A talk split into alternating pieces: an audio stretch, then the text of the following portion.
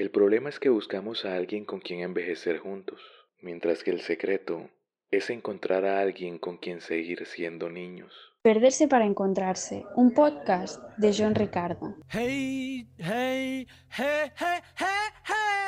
Hola, ¿qué tal? Sé muy bienvenido o bienvenida a un nuevo episodio de Perderse para encontrarse, la guía para hacer cuando no sabes qué hacer.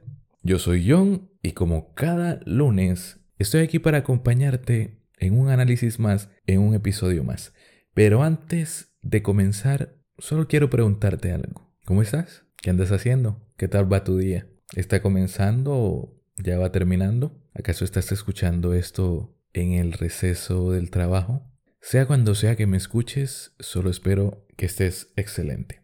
Te decía que yo soy John y si es la primera vez que escuchas uno de nuestros episodios, te comento que este es un espacio donde aprovechamos las buenas historias, las historias nostálgicas y emotivas como esta para aprender un poco más sobre salud mental y desarrollo personal. Y esta película del 2000, que es para mí un clásico, pero que creo que no es tan conocida, aunque todo el mundo recuerda haberla visto alguna vez, no es como que un súper, súper mega clásico como por ejemplo las películas navideñas de Turboman o Mi pobre angelito pero para mí lo es. Y por eso este es un episodio especial de piezas clásicas. Porque... Ah, es una pieza clásica, es lo que es.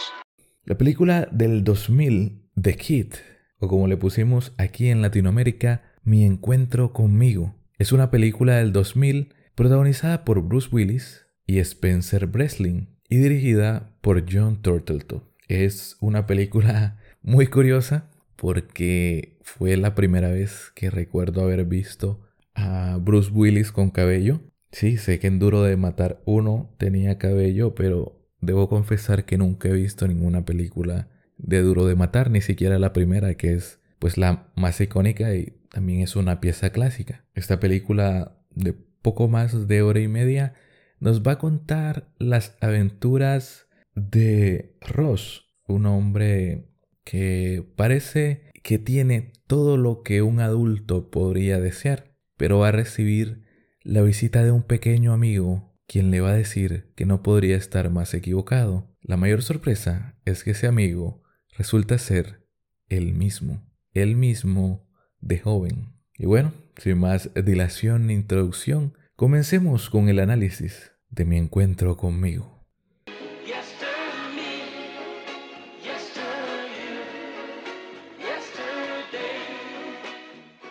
Y bueno, el día de hoy vamos a hablar un poco sobre el niño interior porque esta película, que me encanta por cierto, aquí no hablo de películas que no me agraden, pero ahora revisitándola porque tenía muchos años que no la veía, me pasaron dos cosas. La primera, que se me pasó tan rápido como la primera vez que la vi. Es muy disfrutable, fácil de ver, tranquila, sencilla y muy amena y sobre todo tiene un mensaje muy lindo.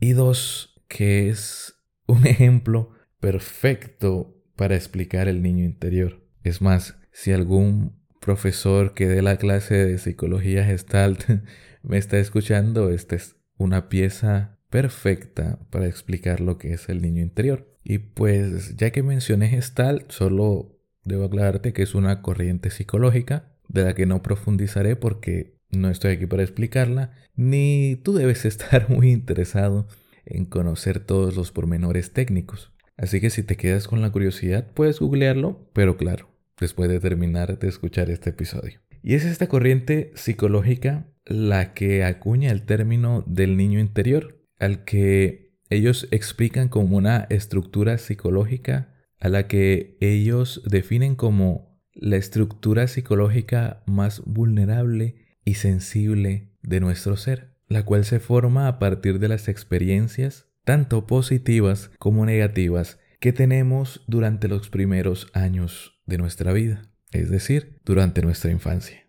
Dependiendo del tipo de experiencias que hayamos tenido y cómo las hayamos resuelto, este niño interior puede ser una personita alegre, optimista y radiante, o por el contrario, Puede ser alguien temeroso de la vida iracundo y un poco cascarrabias. Y con eso tenemos suficiente introducción a la definición del niño interior. Igual, si quieres que profundice un poco más en el tema, puedes dejármelo aquí abajo en los comentarios o en la casilla de encuestas en Spotify para seguir profundizando. Pero tomemos el episodio del día de hoy como una introducción, quizá una introducción más a fondo, pero una introducción al fin y al cabo a este concepto del niño interior, que te digo yo, no solo como profesional de la salud mental, sino también por experiencia propia, es una parte de ti, una herramienta, un proceso de sanación muy poderoso, puede llegar a ser muy doloroso también. Pero cuando llegues a ese punto de comprender esa frase bastante conocida y que por lo general tomamos a la ligera de abrazar tu niño interior, cuando comprendas esa frase realmente, vas a entender muchos pesos que has cargado durante casi toda tu vida y que ni siquiera sabías que cargabas. Vas a soltar muchas cargas que ni siquiera sabías que querías soltar. Y sobre todo, te será un poco más fácil eso que conversábamos en el primer episodio de la trilogía de análisis de High School Musical, soltar el pasado para vivir en el presente. ¿O fue en el análisis de High School Musical 2? Qué mala memoria yo. Entonces, como te mencionaba un poco en la introducción, esta película es protagonizada por Ross, un hombre que es Bruce Willis con cabello y con un tic nervioso en el ojo izquierdo. Es un tipo sumamente apresurado, sin tacto, sin tiempo, es la personificación del hombre de negocios norteamericano en su versión más estereotipada. Literalmente nunca tiene tiempo para escuchar a las personas, aun cuando quieran tener una conversación normal. Nada cargado de emociones ni sentimentalismo más allá de lo normal. Apático, llegando a ser hasta apático en la mayor parte del primer acto de la película. Y como te decía, poco interesado en las interacciones sociales. En la introducción de la película, en el principio de la película, se nos muestran muchos ejemplos de cómo Ross literalmente pasa de las personas, no de una forma sutil o evitativa, sino de la forma más directa, apática y en algunos casos hiriente posible, diciéndoles a la cara que no tiene tiempo para sus tonterías. Este hombre es un asesor de imagen que solo quiere, según él, paz y tranquilidad. Pero todo va a cambiar en un punto de la película que no se explica mucho y esta es la magia de la película, que no se ahonda mucho en sus aspectos sobrenaturales como el hecho de que pues venga su versión infantil y al final de la película encontremos a su versión aún más adulta, su versión más vieja de la tercera edad, pero es con un avión que es con el que sí ciertamente abre la película con un avión rojo sobrevolando los cielos. Es este mismo avión que vamos a ver durante muchos fragmentos de la película desatascando la historia, desatascando a nuestros protagonistas o a nuestro protagonista porque es él mismo. Entonces, en un momento de la película, este avión sobrevuela justo sobre el auto convertible de Ross y lo deja desconcertado, pero poco más. Ross llega a su oficina y vemos por primera vez su característica más notable, su tic en el ojo. Y se activa porque ve a su padre en la oficina, su padre con el que desde este momento se nos va a dar a entender que la relación no es la mejor, no se nos va a decir por qué directamente, pero vamos a ver que el papá de Ross, como buen anciano, quiere reparar todas las relaciones que de una u otra forma arruinó en su edad adulta o en su edad de adulto joven, quiere hacer las paces con la vida, reconciliarse con su único hijo y mejorar su relación. Y no estoy diciendo que eso sea algo malo, quizá lo interpretes así por cómo comencé la frase, pero es una realidad. Cuando sentimos cerca la muerte, nos corre más que ese deseo, esa urgencia por resolver nuestros asuntos no resueltos. Pero hey, bien es algo bonito el hecho de tener la oportunidad de reconciliarnos, dejar el pasado para seguir adelante. Pero pues Ross pasa casi que completamente de él. Le dice a su asistente que lo interrumpa en un minuto para salir de la conversación, si es que no la ha terminado, y nos damos cuenta que para este punto Ross es un hombre que solo puede ofrecer dinero, porque su tiempo vale oro. Su padre lo había invitado a o le había pedido ayuda para ayudarlo con sus cosas en la mudanza, pero él le paga a alguien para que lo haga. Y ya sabemos que lo principal que quería el Señor no, aunque la película no lo diga directamente, lo principal que quería el Señor era pasar tiempo con su hijo. Los hombres que estén escuchando el podcast quizá me entiendan un poco más que para estos momentos entre hombres a veces y más con personas de esta generación del padre de Ross y de Ross mismo el hecho de hacer una actividad a veces no es más que una excusa para convivir, para mantener una relación. Lo importante no era la mudanza, sino la convivencia con su hijo en ese momento de padre e hijo. Pero bueno, Ross es un hombre tan ocupado y le guarda tanto resentimiento a su padre que no está para gastar su muy limitado tiempo pasándolo con él. La película nos va a seguir mostrando a Ross y su insensibilidad en muchas otras situaciones, como una donde se nos introduce por primera vez a Amy, quien será el interés amoroso de Ross a lo largo de la película, aunque gran parte de esta él no se dé cuenta o sea tan orgulloso para no querer aceptarlo. Y en el futuro, pues será la esposa del Ross anciano, el Ross de la tercera edad. El Ross viejito, vamos a establecerlo como el Ross viejito de aquí en adelante. Y con ella tiene esta relación de tira y afloja, de que parece que cede ante ella, de ser un poco menos duro e insensible, pero también de al final estropearlo y hacer que ella se decepcione de él. Vamos a ver esta dinámica a lo largo de toda la película una y otra vez con la relación de Ross y Amy. Y Amy pues es una persona mucho más sensible, mucho más animada, que contrasta muchísimo con el aguafiestas de Ross. Le encantan los pequeños detalles, incluso disfrutar de cosas tan simples como ver la luna contemplarla. Y son cosas que tú y yo dejamos de hacer con el pasar del tiempo. Porque a veces pensamos que son cosas de niño, porque vivimos una vida tan ajetreada que ¿qué tiempo vamos a tener para andar viendo un pedazo de tierra blanca brillante? Y con eso comienza nuestra aventura. Alguien invade la casa de Ross, que para la narrativa de la película, la casa de Ross, al ser este un hombre tan materialista, y cínico, representa perfectamente, simboliza su propio espacio. Y aunque no hay signos de allanamiento, ni de que forzaron sus cerraduras, ni nada, vamos, que no parece una situación grave o límite, Ross enloquece, tanto que quiere cambiar su sistema de seguridad a las 3 de la mañana molestando a su asistente y poniéndose muy neurótico y paranoico. Pero la gran sorpresa es que ese invasor era un niño pequeño e inofensivo, un niño de 7 años que está solo a días de cumplir sus 8. Y lo más interesante es que este niño resulta ser él mismo. Ross se autoatrapa, no del verbo agarrar, sino del verbo darse cuenta, y empieza a perseguirse desenfrenadamente por toda la ciudad.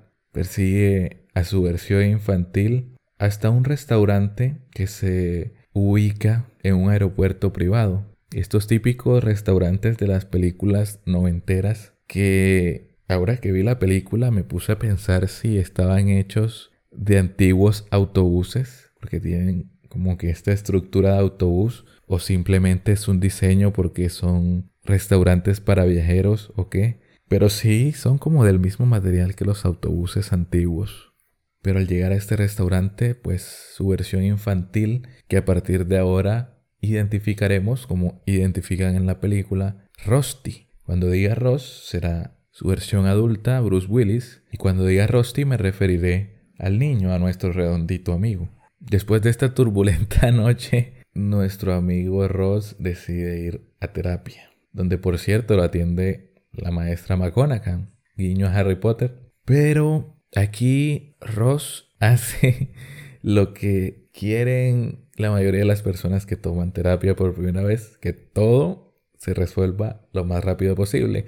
Él lo lleva al extremo de no querer quedarse ni siquiera los 50 minutos de su sesión que ya pagó, sino que quiere su solución, quiere exponer en dos o tres frases su problemática, que le receten un par de pastillas y que nunca más vuelva a quejarlo. Y es un momento gracioso, pero también nos deja claro con el hecho de que Ross ni siquiera se siente en el consultorio de la doctora McConaughey, el hecho de que no puede aceptar su lado más vulnerable. ¿Y cuál es el lado más vulnerable de nuestro ser según lo que definíamos al principio?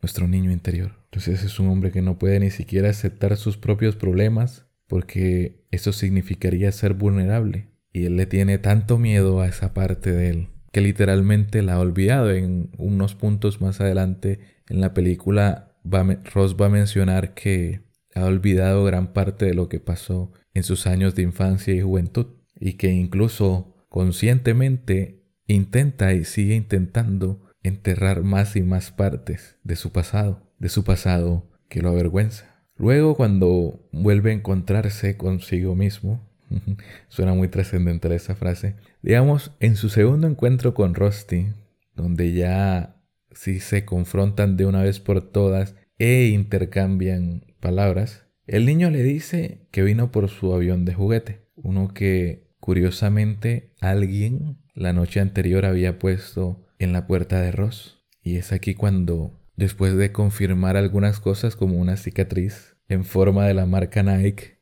o Nike para los norteamericanos, se da cuenta que es el mismo, que es su versión infantil que ha venido a verlo. Y pues claro, Ross, un hombre adulto y racional, lo primero que va a pensar es que está alucinando. Porque aceptémoslo, querido amigo o amiga que me está escuchando. Si llega una versión joven tuya a las 3 de la mañana y tú no has salido ni de fiesta, ni has tomado sustancias que alteren tu estabilidad mental, lo primero que vas a pensar es que te estás volviendo loco. Y ya aterrizándolo un poco más a nuestra realidad, también nos suele ocurrir. Nuestro niño interior esa estructura más vulnerable de nuestro ser va a aparecer en distintas situaciones de nuestra vida, a veces en situaciones ultra tensionantes que recuerdan a esos traumas que lo marcaron, que te marcaron durante la infancia. Son esas veces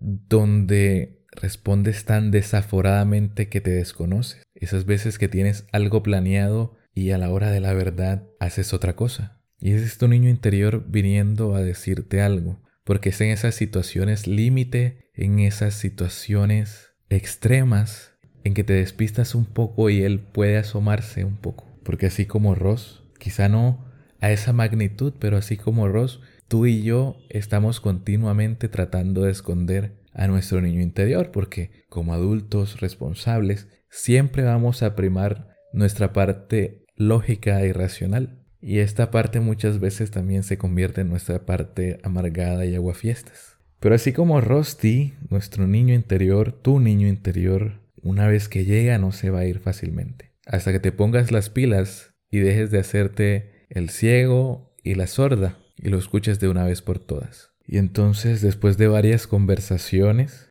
Ross y Rusty empiezan a discutir sobre las expectativas que tenía este niño. Empieza a decirle o a reclamarle de por qué no tiene un perro, un perro llamado Chester, por qué no se ha casado y por qué no es un piloto de aviones como soñaba hacerlo. Pero esto a Ross le parece ridículo porque pues es un hombre adinerado, no puedo decir que sea millonario, pero tiene lo suficiente para tener una casa bastante grande y auto, no sé si autos, pero supongo que tiene más de uno, autos lujosos. Pero esto poco o nada le importa a Rusty. Sus expectativas de niño no se cumplieron, ni un poquito. Pero estas expectativas de infancia Ross ni siquiera las recuerda porque, como te decía, se ha esforzado mucho en enterrar su pasado. Pero, ¿recuerdas lo que te decía en el episodio anterior? A veces, a veces la mayoría de las veces, a veces casi siempre, esos que no recuerdan como Ross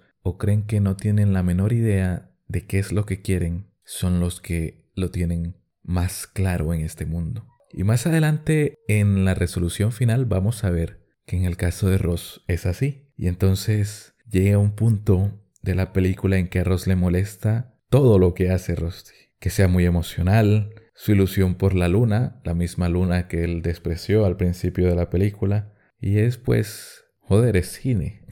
Simple, básico, pero es cine. Están mostrando cuánto ha cambiado el mismo personaje a través de el mismo acto que es apreciar la luna. Nos están mostrando a través de esa ilusión por ver la luna de Rusty con esa apatía a un acto tan simple e infantil que piensa Ross que es admirar la luna. ¿Cuántas cosas ha perdido de ese punto A a ese punto B? Y esto le molesta tanto a Ross porque es todo lo que ha reprimido y escondido durante décadas. Aunque no creas que Rusty es una perita en dulce porque, así como con las expectativas que no ha cumplido, él también le va a pedir que le rinda cuentas. Él va a estar constantemente cuestionando a Ross por vivir una vida que para él no tiene sentido, aunque parezca la vida de un ganador. En los primeros episodios del podcast tocamos frecuentemente y en un episodio en concreto que es el de Walter White,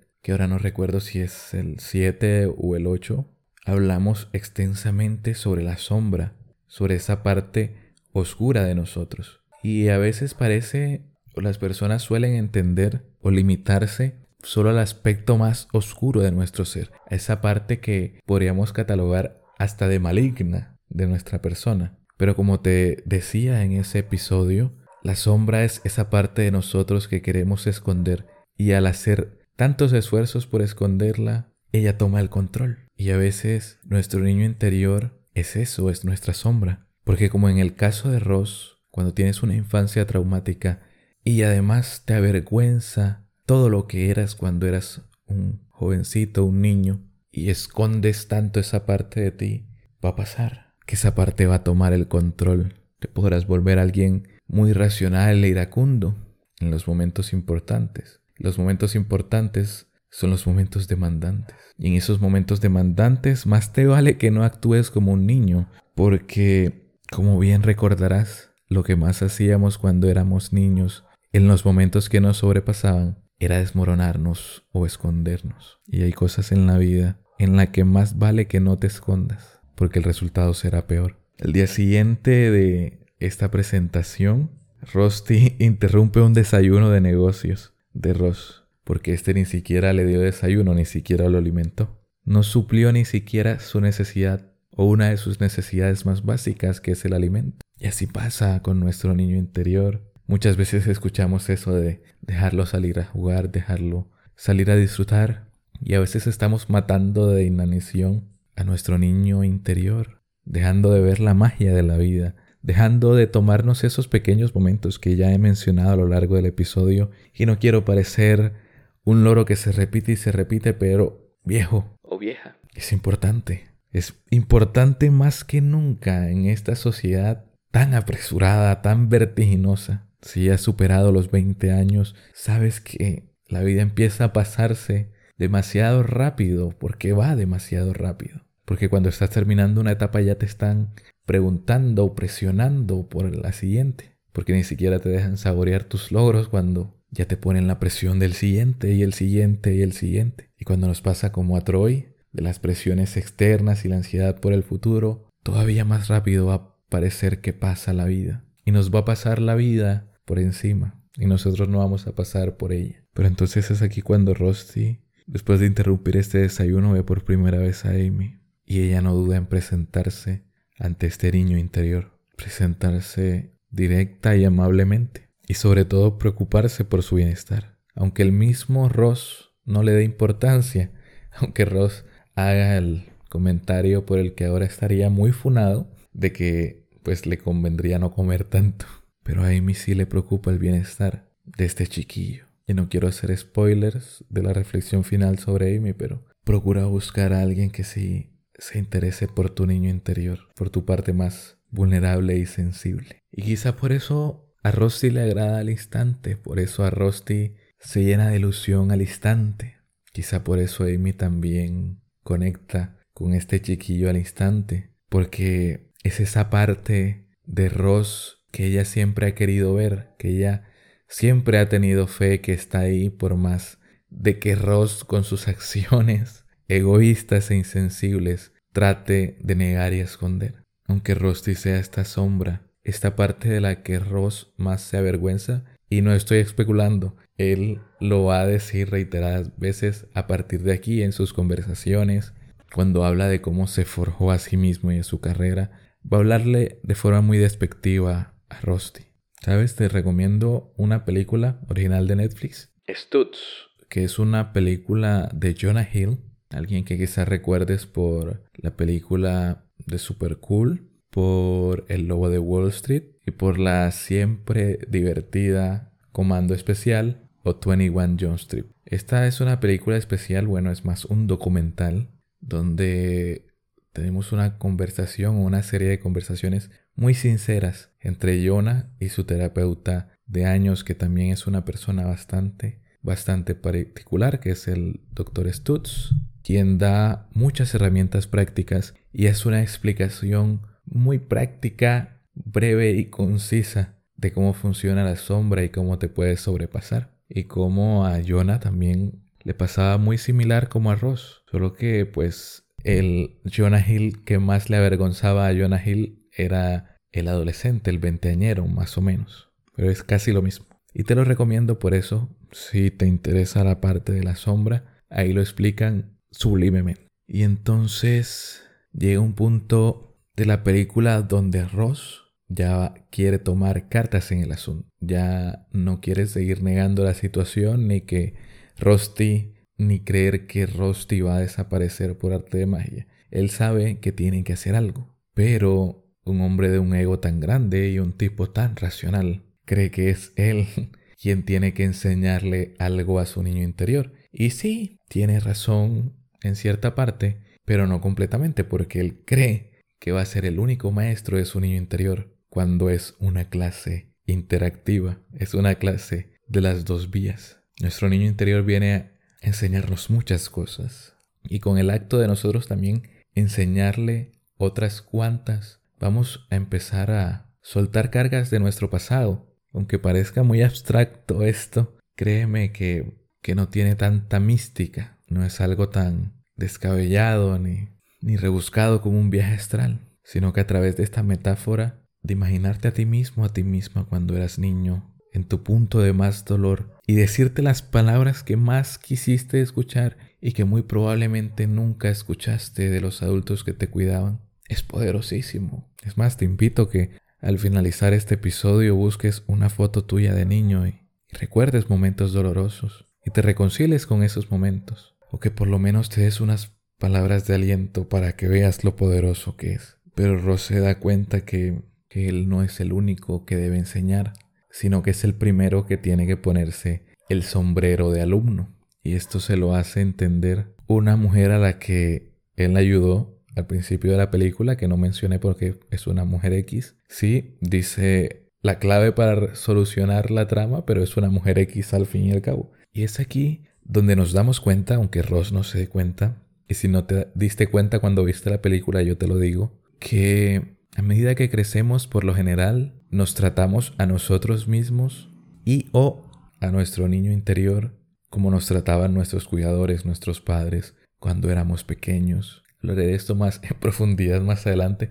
No sé en cuántos episodios he dicho esta frase, pero para ponerte un pequeño ejemplo, si creciste con padres ultra exigentes, muy probablemente vas a ser un adulto con una autoexigencia grandísima con tendencias a la ansiedad, al perfeccionismo, al estrés crónico, porque sigues replicando la forma en que tus padres te trataban, tú tomas el lugar de tus padres y empiezas a tratarte de la misma manera, como si ellos soltaran las riendas y tú las tomaras de la misma forma. Y vamos a ver que es así en el caso de Ross también cuando volvamos al pasado y veamos el evento traumático con su padre, pero bueno, no me adelanto. Entonces cuando Ross vuelve a casa, habla con Amy sobre Rusty y este empieza a renegar de Rusty. Empieza a decir que es vergonzoso, pero ella lo corta y lo refuta de inmediato, diciéndole que más que vergonzoso es adorable. y haciéndole una pregunta que es clave.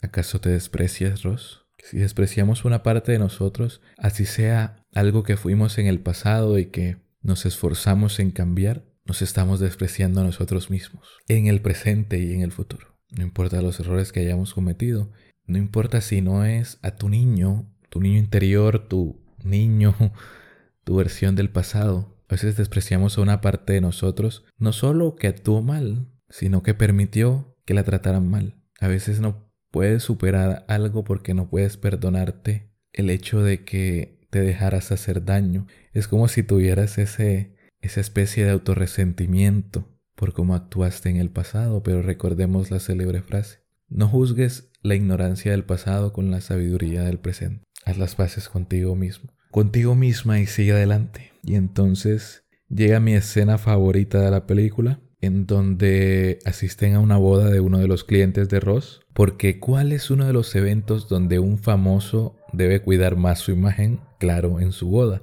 En esta boda, por cierto, suena un cover de Yester Me, Yester You, Yesterday de Stevie Wonder, pero que aunque amo esta obra maestra de, de uno de los mejores intérpretes de todos los tiempos, me encanta muchísimo más el cover de esta película. Lo siento, quizás por la nostalgia, pero me encanta ese cover.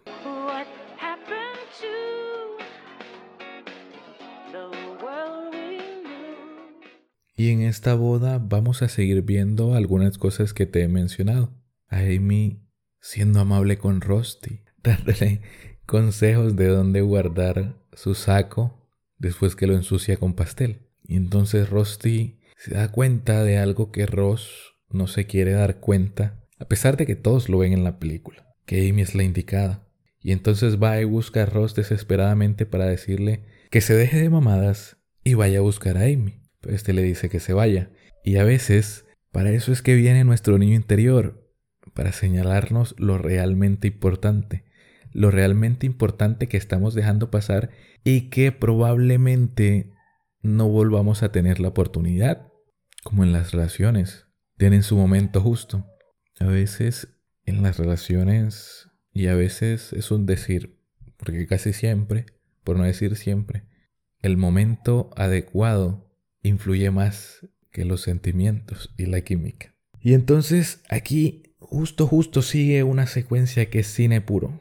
Acción y contradicción. Simultáneamente se nos van presentando escenas donde Ross dice que no conoce a ninguna mujer con la que quiera sentar cabeza, mientras se nos muestra a Rusty pidiéndole matrimonio a Amy. Vamos a ver cómo este pensamiento racional de Ross quiere encubrirlo todo, algo que todos ven porque la señora con la que está bailando ya sabe que él quiere a Amy. Todos se lo señalan y le dice que por qué no están juntos todavía. Pero mientras esta parte de Ross lo niega, Rusty ni corto ni prestoso va a pedirle matrimonio de una vez. Ross no puede aceptar sus sentimientos por Amy, pero Rusty no se anda con mamadas y actúa. Y por más que queramos callar a nuestro niño interior, él sabe lo que queremos en la mayoría de las ocasiones. A veces también es un pendejo como nosotros. Pero entonces vuelve el viejo y amargado Ross y decepciona a Amy, y no contento con eso se lo echa en cara.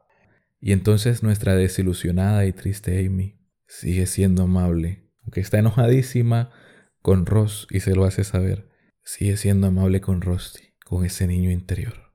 Y entonces este es el punto de la película donde el protagonista la caga y tiene que empezar a solucionarlo porque es después de arruinarlo todo, como nosotros en la vida real, que se da cuenta que está mal y que hay que arreglar las cosas. Y se da cuenta como si estuviera escuchando este episodio de todo lo que yo he hablado aquí y acepta de una vez por todas de que Rusty está aquí para ayudarlo a él.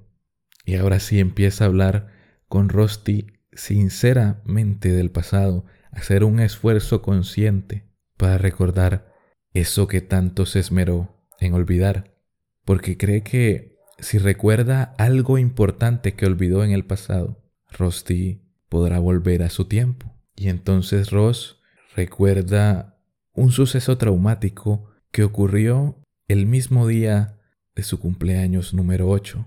Y como en los mejores episodios de Dark, viajan al pasado.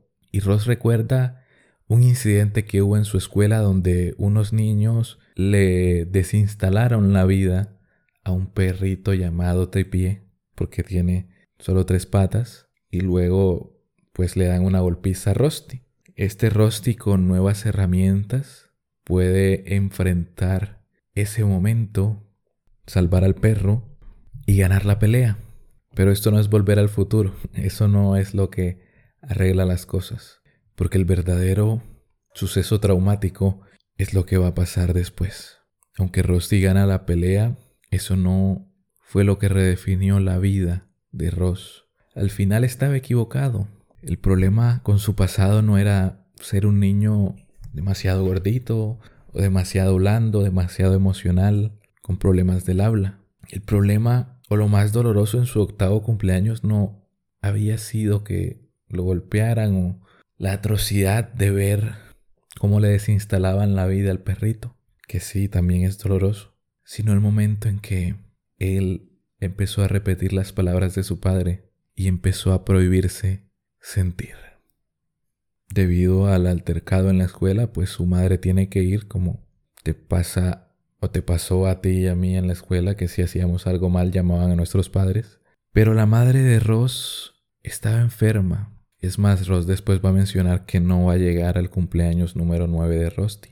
Entonces está en un estado de salud tan delicado que el hecho de salir y el hecho de preocuparse de esa manera le afecta muchísimo. Y eso hace que el padre de Ross pierda los estribos y le prohíbe llorar a Rusty, exigiéndole que madure de una vez por todas. Y quizá esta no fue la primera vez que se lo dijo ni la última, pero fue la vez que se quedó grabada en la mente de Ross para siempre. Y fue la vez en que él empezó a adoptar esta creencia, este mandato, y empezó a cuidarla. Y así nos pasa que a veces parece hasta cuestión del destino y del azar, que una de esas tantas veces es la vez traumática. Una de esas tantas veces que nuestros padres nos repiten cosas que pueden ser fuertes y desagradables y erróneas como en este caso.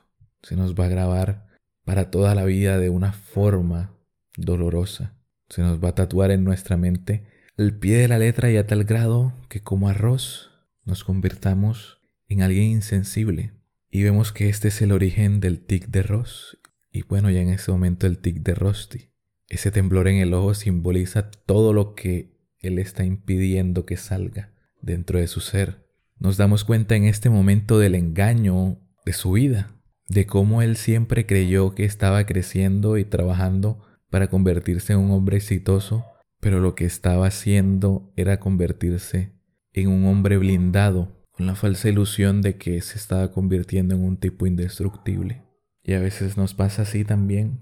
No sabemos qué es lo que realmente empuja, guía nuestros actos. Y es en este momento que Ross abraza a Rusty. Este es un momento de reconciliación con el pasado tan poderoso que pasan unas cosas muy lindas.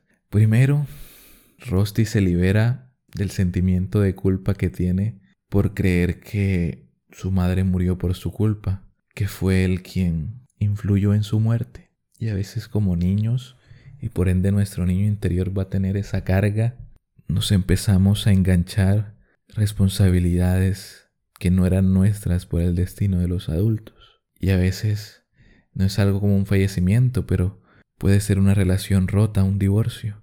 Muchas veces como hijos, como niños, empezamos a engancharnos esas responsabilidades y a creer que fue por nuestra culpa y a sentirnos inadecuados por eso. Pero así como el Rusty, no fue culpa tuya, no fue culpa tuya.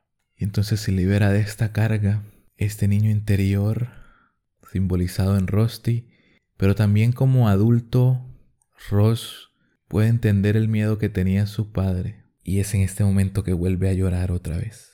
Y esa era la enseñanza que venía a traerle este niño regordete, a sentir, a llorar, a disfrutar otra vez. Y aquí pasa algo muy interesante con Ross y que pues sé que me he extendido más de la duración media de los episodios, pero me parece importante porque en esas coincidencias de la vida en estos últimos meses he escuchado la misma narrativa una y otra vez y a veces veo la cara de algunas personas que se ilumina cuando les planteo esta alternativa o, según yo creo, esta verdad y esta realidad. Y es el hecho de entender a nuestros padres más no justificarlos al 100%.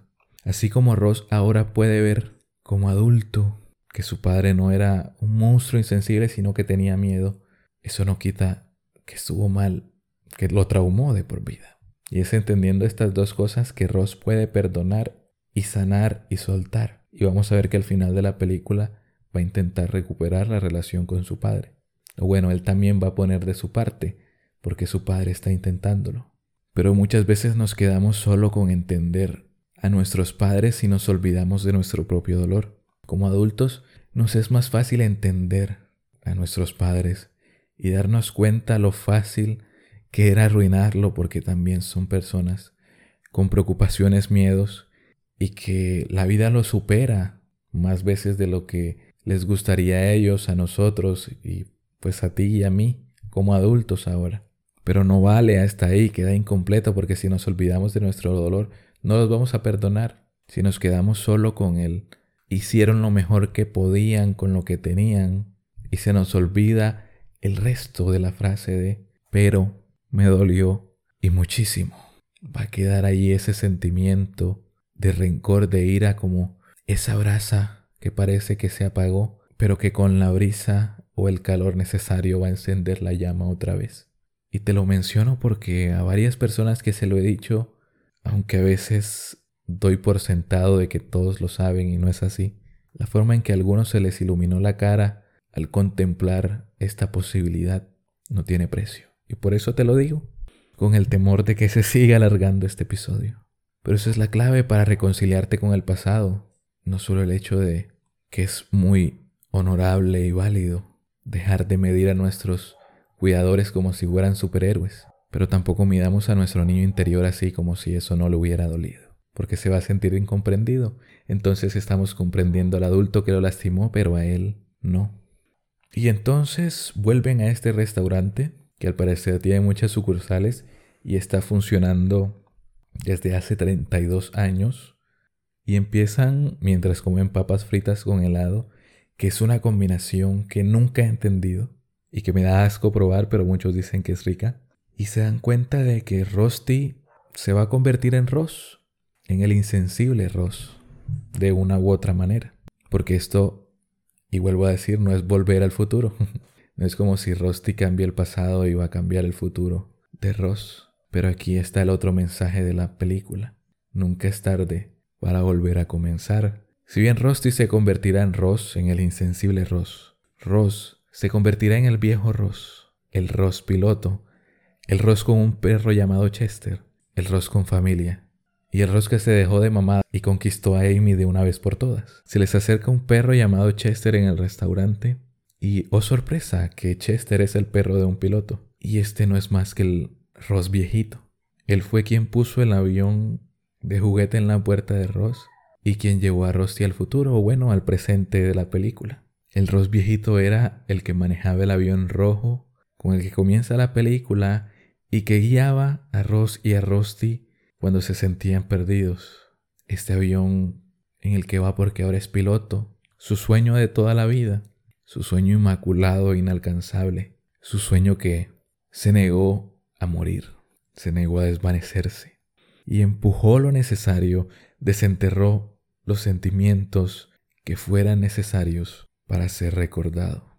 Y a veces por eso también es que aparece de forma tan furtiva nuestro niño interior porque estamos a punto de olvidar las cosas más importantes para nosotros, como en este caso. Y me identifico mucho de forma personal cuando su sueño y mi sueño estuvo a punto de marchitarse. Y es así como el tiempo no nos hace su esclavo. Es así como usamos el futuro y el pasado a nuestro favor. El pasado para reconciliarnos con él y el futuro para llenarnos de fe. Y entonces el Ros viejito se despide de él mismo, diciendo que fue un placer encontrarlo, porque aunque no se dice directamente en la película, estuvo perdido por mucho tiempo. Y entonces llega el momento cual Scrooge después de la visita de los tres fantasmas, que Ross se vuelve súper positivo y generoso, le da unas vacaciones pagadas en Hawái a su asistente y su esposo, agenda una salida, si no estoy mal, a pescar con su padre, y va por Amy de una vez por todas. Amy, esta persona que como te decía y no me quiero ir sin terminar la reflexión, es la que arropó a ese niño interior de Ross, a su parte más vulnerable y que y sentimental y que por ende es la parte estemos en buenos o malos términos con nuestro niño interior es la parte que más miedo más nos cuesta mostrar, especialmente a nosotros los hombres. Mostrar esa nuestra parte más vulnerable, porque literalmente nos estamos exponiendo. Y al mostrarnos tan vulnerables cualquiera puede hacernos daño. Pero por personas como Amy vale la pena correr el riesgo. Personas que toman a tu niño interior y lo abrazan y lo tratan con ternura y lo cuidan y son confidentes y cómplices y compinches y ven el lado hermoso en esa parte que a veces queremos esconder. Y como dice tu amiga ardida de Facebook, no te conformes con menos. La película cierra de una forma y tomé nota, además de las notas para el análisis, tomé nota de esta súper técnica de seducción y o reconciliación. Y es que al final Ross va a reconciliarse con Amy de la mejor manera que pueda planearse, con un cachorrito entre brazos. Y digo que tomo nota porque le salió a la perfección. Este episodio lo dedico especialmente a el joven John, al niño John, al que curiosamente nunca llamaron Johnny, más gente me llama Johnny ahora que soy adulto, pero que siempre sale a pasear y me alegra que cada vez más a menudo, al igual que Rusty estuvo escondido o encerrado en una celda durante mucho tiempo y al que le agradezco que nunca se diera por vencido, que nunca dejara de hacer lío escándalo hasta que busqué las llaves y lo dejé salir. Y eso es todo. Sin nada más que agregar, hasta aquí el análisis del día de hoy. Te recuerdo que yo fui John, esto fue Perderse para Encontrarse, la guía para hacer cuando no sabes qué hacer. Si quieres apoyar el podcast, puedes hacerlo calificándolo en Spotify con 5 estrellas. ¿Cómo se hace? Entras al perfil del podcast, abajo hay un iconito de estrella, le das 5. Si lo escuchas a través de YouTube, hay un botoncito rojo aquí abajo que dice suscribirse es gratis. Y si además también le picas a la campanita que está justo al lado, YouTube te manda un mensaje directo cada que subamos nuevo contenido. Compártele este episodio a alguien que quieras mucho porque no es por nada, pero sí que es un episodio de mucha, pero mucha utilidad. Si quieres sugerirme algún tema, hacerme una pregunta o preguntarme cómo estoy, conversar un rato, puedes hacerlo a través del correo electrónico del podcast o del Instagram oficial del podcast, que están los dos justo aquí en la descripción. Habiendo dicho todo, si no nos volvemos a ver, buenos días, buenas tardes y buenas noches.